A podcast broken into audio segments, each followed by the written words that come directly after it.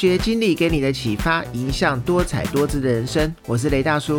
每一集的节目呢，我会跟大家聊一聊一些生活的经历以及经验，希望您也能够有所共鸣，或者能够带给你一些生活中的启发。之前呢，大叔有跟大家聊过唱片录音以及录音器材的演进。那今天呢，我就来跟大家聊一聊关于唱片制作的部分。我们听到的唱片 CD 作品呢，其实都是有很多人的分工合作才能够完成的。所以每一次当金曲奖在颁发年度最佳专辑的时候，如果这个时候能够得到这份殊荣，所有的参与工作人员都会感到非常的开心，与有荣焉。而唱片制作的流程呢，依照五大国际唱片公司进入台湾的前后，也会有一些不同。那国际五大唱片公司分别就是 Sony、EMI、环球、BMG 还有华纳。那其实呢，在我们台湾呢，早在国际五大唱片公司进入台湾之前，在 AMR 的领域上面就已经有很好的成就了。那 AMR 是什么呢？那它就是艺人的产品管理。那只是在本土的唱片公司中呢，并没有一个独立的运作 AMR 的部门。那所以呢，以前在唱片在规划到制作的执行呢，常常都是由制作人一个人来包办。虽然呢，这个制作的过程呢没有精密的分工，然而在生产啊、包装啊、行销策略也没有一整个的部门在做这个管理。那通常有可能只是少数人来做拟定，这样子呢，反而能够让唱片的整个执行的概念。比较容易能够整合统一，然后因为少数人来决定这件事情，所以比较容易做出非常有特色或者是辨识度高的一些唱片作品。那然而在国际五大唱片公司进入台湾之后呢，也一并的将 AMR 的这个观念带进了国内。那也将这个比较精密分工的运作模式引进我们国内。那本土唱片公司当然也会受一些影响，在公司的组织结构啊，或者是分工的部分，也都趋近了系统化了，会比较有一些数字管理的一些观念，以及企划部门，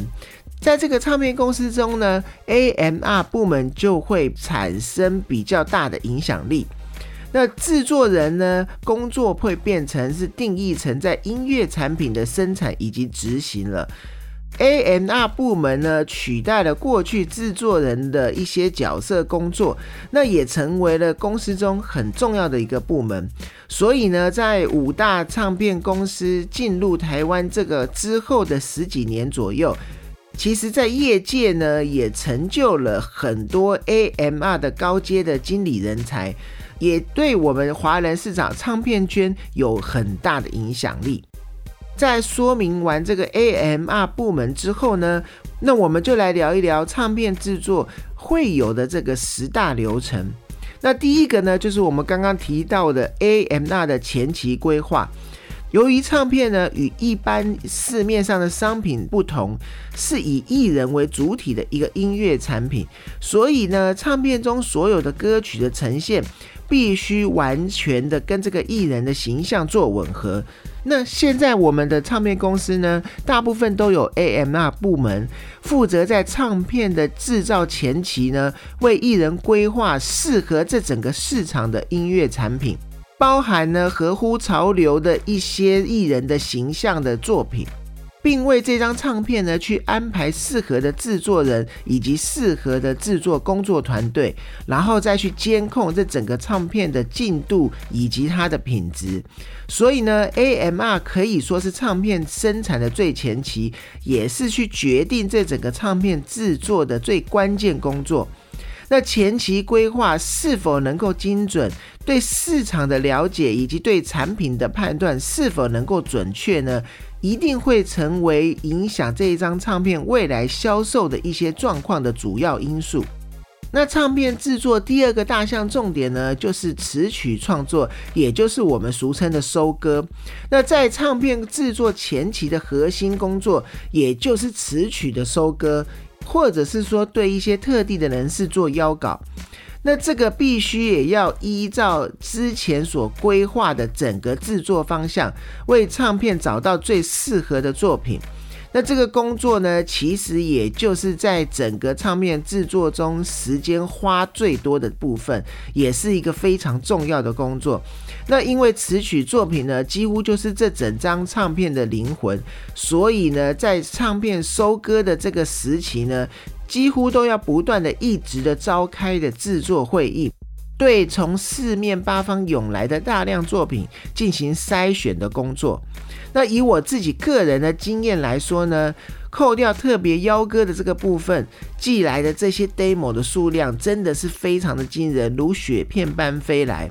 那唱片收割呢，还要很精确的去判断这一位歌手呢，在表现这些曲子的能力是否足够。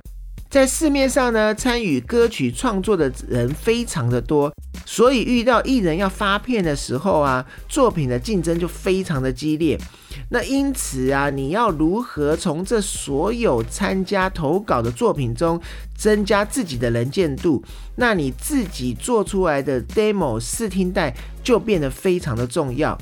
那以我的经验来讲，如果你到现在还在用录音带来录音的话，基本上你被录取的几率是非常的低，因为我们没有办法在第一时间内去找到播放的录音机。那当然，你在听这个效果上面，也可能音质上面会比较差一点，所以通常呢会被听个几句以后就会被省略掉，所以非常的可惜，可能会就这样子省略掉一些好的作品。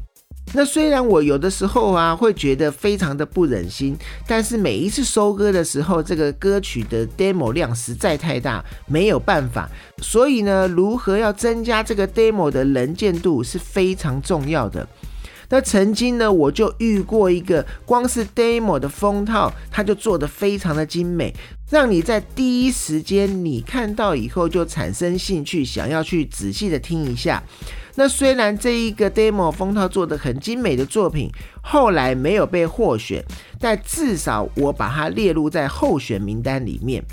再来，唱片制作第三个很重要的一个步骤，就是决定整张唱片的音乐风格，也就是 music style。那音乐风格决定了整个歌曲情绪的表现，那也就是说呢，决定了一首歌要用如何的情绪去演唱它。例如说，我们要让一首歌唱起来比较直接，那我们的这个 style 可能就要偏 rock 一点。那如果说我们要让这个歌唱起来比较婉转一些，那我们的 style 可能就会选择比较慢版的 R&B 啊，或者是一些比较情歌风格的感觉。但到底是哪一种节奏比较好呢？其实又要回到最前期的 AMR 的决策。也需要去考虑到目前市场的以及整个艺人的特色，那用艺人的特质来决定呢？我觉得是格外的重要。比如说呢，现在来看呢，有很多的艺人的特质是比较文青味道重的歌手，那整个唱腔以及形象就可以去定定成比较适合民谣或者是单吉他伴奏的歌曲。那最多最多，你就是加入一些民谣摇滚的节奏。如果你硬要把这一些文青味道比较重的歌手帮他做舞曲专辑，那就会显得格格不入。所以你去可以想象一下，如果说让卢广仲来唱谢金燕的舞曲，不管是改变怎么样的编曲的方式，应该听起来都会蛮奇怪的。那第四个唱片制作很重要的部分，也就是编曲。编曲呢，在整个唱片制作的过程中，也是一项非常关键的工作。那在前面要决定这整个音乐的类型的时候，也是需要编曲来做充分的展现。那当然，编曲的呈现呢，也要正确的去符合整个唱片制作规划的方向。就要靠制作人跟编曲的老师事先做非常充分的沟通。一个精彩的音乐结构可以让整个音乐作品有完美的故事性感觉。那如果再加上唱片的词曲创作啊，或者是演唱者他的功力表现之后，就可以让这个歌曲更有可听性。当如果你们有兴趣想要做做看编曲的话，你们可以拿一些现在已经现有的作品来做学习。把每一项乐器拆开来去听、去分析，当自己觉得有感觉的，可以去试试看编曲的时候，我建议你也可以先从少样的配器开始，慢慢的开始练习，然后再加入更多不同的乐器来呈现。下一个步骤呢，也是很重要的一个制作步骤，就是录音。那之前有跟大家聊过唱片录音的部分。那近几年呢，因为电脑科技的发达，尤其是啊电脑的运算速度的提升，使得我们在电脑上面完成高品质的数位录音，以及变得越来越普遍，也比较简单了。那硬碟呢，几乎是可以完全取代我们过去讲过的录音室里面的盘带。那由于录音器材的数位化呢，许多的音乐人也可以用比较低的费用去执行一些录音。所以，个人电脑加上一个简单的录音卡，在家里也可以变成一个录音室。所以，很多的唱片制作人，他们自己家里可能有自己的工作室，一些简单的录音的工作，也可以在他自家就可以完成。那如果说我们再加上一些软体周边的一些处理的设备，一透过一些简单的操作啊，以及设定，真的现在录音工作已经慢慢的普及化了。但是大叔个人认为呢，录音最前端还是在收音的部分，这个时候当然就是要仰赖麦克风，所以对麦克风的作用原理呀，以及一些使用的概念，还是应该要非常的了解才行，因为这个对于你未来录出来的音质品质都是很关键的部分。所以呢，如果要把录音录好，一些基础的麦克风使用技巧，还是要多多的去了解一下。再来呢，下一个唱片制作步骤呢，就是声音编辑剪辑的部分，就是我们讲的 editing。那音档的编辑剪辑呢，用数位电脑是对传统音乐的制成是冲击非常大的。那由于数位效果器的插件 plug in 的快速发展呢，让很多声音的后置处理呢，充满了无限的可能性。那以前呢，需要用正确的录音才能够得到的一些效果呢，现在可以在录音之后被修正。不管是在音量上的变化啊、音准啊、音色啊，因此啊，很多歌手配唱的方式以及整个录音的时间，都因为这个数位剪辑的一些发展，然后有了很重大的变化。那比如说，以前配唱一首歌曲，可能需要花很多时间去琢磨。那现在，如果制作人认为这个歌手无法再唱得更好的时候，那制作人可以去选择不要继续唱了，然后让这些已经录下来的音档去做一个完美的剪辑，甚至运用一些 plug in 去制作一些效果，去掩盖掉或者去修正掉一些可能觉得没有唱好的部分。所以说呢，以前歌手的实力跟耐力都需要很高的水准，那但是现在的歌手只需要在配唱的过程中留下足够的素材，制作人就能够做剪辑，然后最后变成一张很完美的唱片。再来，在录音后面一个很重要的制作过程就是混音 （mix down）。那混音呢，是唱片制成中后置的一个部分，也是很重要的一个步骤。那混音的工作呢，就是要把前面所进行所产生的所有的声音素材，在几个小时内或是一两天内，把它混合成一个作品。那过去在业界呢，能够担任混音工作的这个工程师呢，其实他还是需要很多年的录音工作经验。因为在他从事这个录音工作的这个期间呢，会对声音有全面性的认识。那要对认声音的认识，对器材的使用了解，才能够担任混音工程师。因为他肩负着整个唱片制作的重责大任。那在传统的录音室里面呢，混音它需要很多昂贵的 o b o 器材，除了康手之外，它还可能要外挂很多 compressor 啊、效果器呀，或者是 limit 这一些东西去修它的讯号，而且这些效果器的串联还需要透过很多很多的讯号线做连接。执行起来是感觉非常复杂的，所以每一次往往看到康手旁边满满的 patch code，头都会昏的。但是到现在这个数位的时代啊，传统类比的一些混音器的功能，在数位的一个电脑上面都完全的具备。那当然是你需要了解一些呃 pre 或者是 post 的这一些基本的道理。你只要挂上 plug in 之后，全部都可以软体化去做混音、去做修正、去做呃声音上面的调整。因此呢，也大大的降低了混音的一个学习的门槛。但是我还是一句老话，不论如何，学习所有基础的一些知识跟技能是比任何事情都还要重要的。当你的基础够扎实的时候，未来你不管用什么样的器材去做混音，你做出来的作品听起来都会跟别人有所不同。再来下一项也是混音之后蛮重要，也就是唱片制作很后面的流程。也就是母带处理 （mastering）。母带处理呢，就是因为整张专辑里面可能会有八到十首，甚至十二首歌。我们要将前面每一个混音师所混音的过程，同属这一张唱片专辑里面的歌曲，经过不同的版本的选择啊，歌曲的排列啊，以及音质的同整之后，这个就叫做母带处理，然后最后最后才会生产加工成一个唱片母带。那在这一些歌曲的同整的过程中呢，它需要做一些声音上的调整。例如说是音量的同整啊，或者是在频谱分布的一致化，或者是声音的压缩等等，这样子在处理之后，让聆听者去听所有的歌曲都能够在听觉上有一致性。另外呢，为了区别起见呢，我们将上面呢提到的这些工作称为母带前期制作。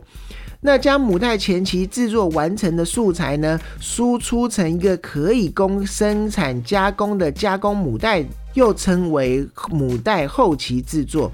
很多做母带处理的混音师呢，也都是做过很多歌曲混音的混音师，在声音的处理上面的经验都是非常充足的。那整个唱片制作几乎是完成了之后，后面两项呢，也是在这个唱片发行之后很重要的工作。第一个呢，就是专辑封面的拍摄啊，以及整个文案还有艺人的造型。那这个部分呢，会根据整张唱片的风格来做艺人的造型的设计，根据那个歌曲要呈现的整个气氛氛围，给予最适当的文案。那专辑的封面设计啊，其实也是非常重要的一环。那我们台湾有很多的专辑封面设计都非常的棒，例如说是萧清扬老师的设计，也还曾经入围格莱美奖的唱片封面设计奖。再来呢，就是等到唱片发行之后，很重要的一个工作就是宣传。当整个唱片制作、封面以及艺人造型都制作完了之后，整个唱片制作就算是完成了。那接下来很重要的步骤，也就是宣传了。要如何去推广这一张唱片？因此呢，在每一个唱片公司的庆宣部门，除了安排整个专辑上架各大唱片行之外，还会安排歌手来跑通告。那到各地去举办签唱会啊，或者是另外有电台、电视台以及一些报章杂志的访问，这些都是需要做的。那当然，现在网络时代的发达，透过 FB、透过 IG 或者一些社群软体去做一些唱片的宣传，也是现在各大唱片公司为歌手宣传很重要的一个方式。如果唱片宣传活动做得好的话，它绝对是会影响整个唱片整体销售量以及它的曝光度的。那今天呢，跟大家聊了很多关于唱片制作的流程，那中间可能有大叔漏掉的部分，或者是说有一些比较小的细节，大叔没有讲到。大家如果有想到什么问题的话，都欢迎可以在 Apple Podcast 下面留言，并且如果你对今天的节目感到还不错的话，也请你给我五星鼓励。发掘经历给你的启发，迎向多彩多姿的人生。我是雷大叔，透过我的分享呢，希望能够给你带来一些收获。谢谢你的收听，我们下次见。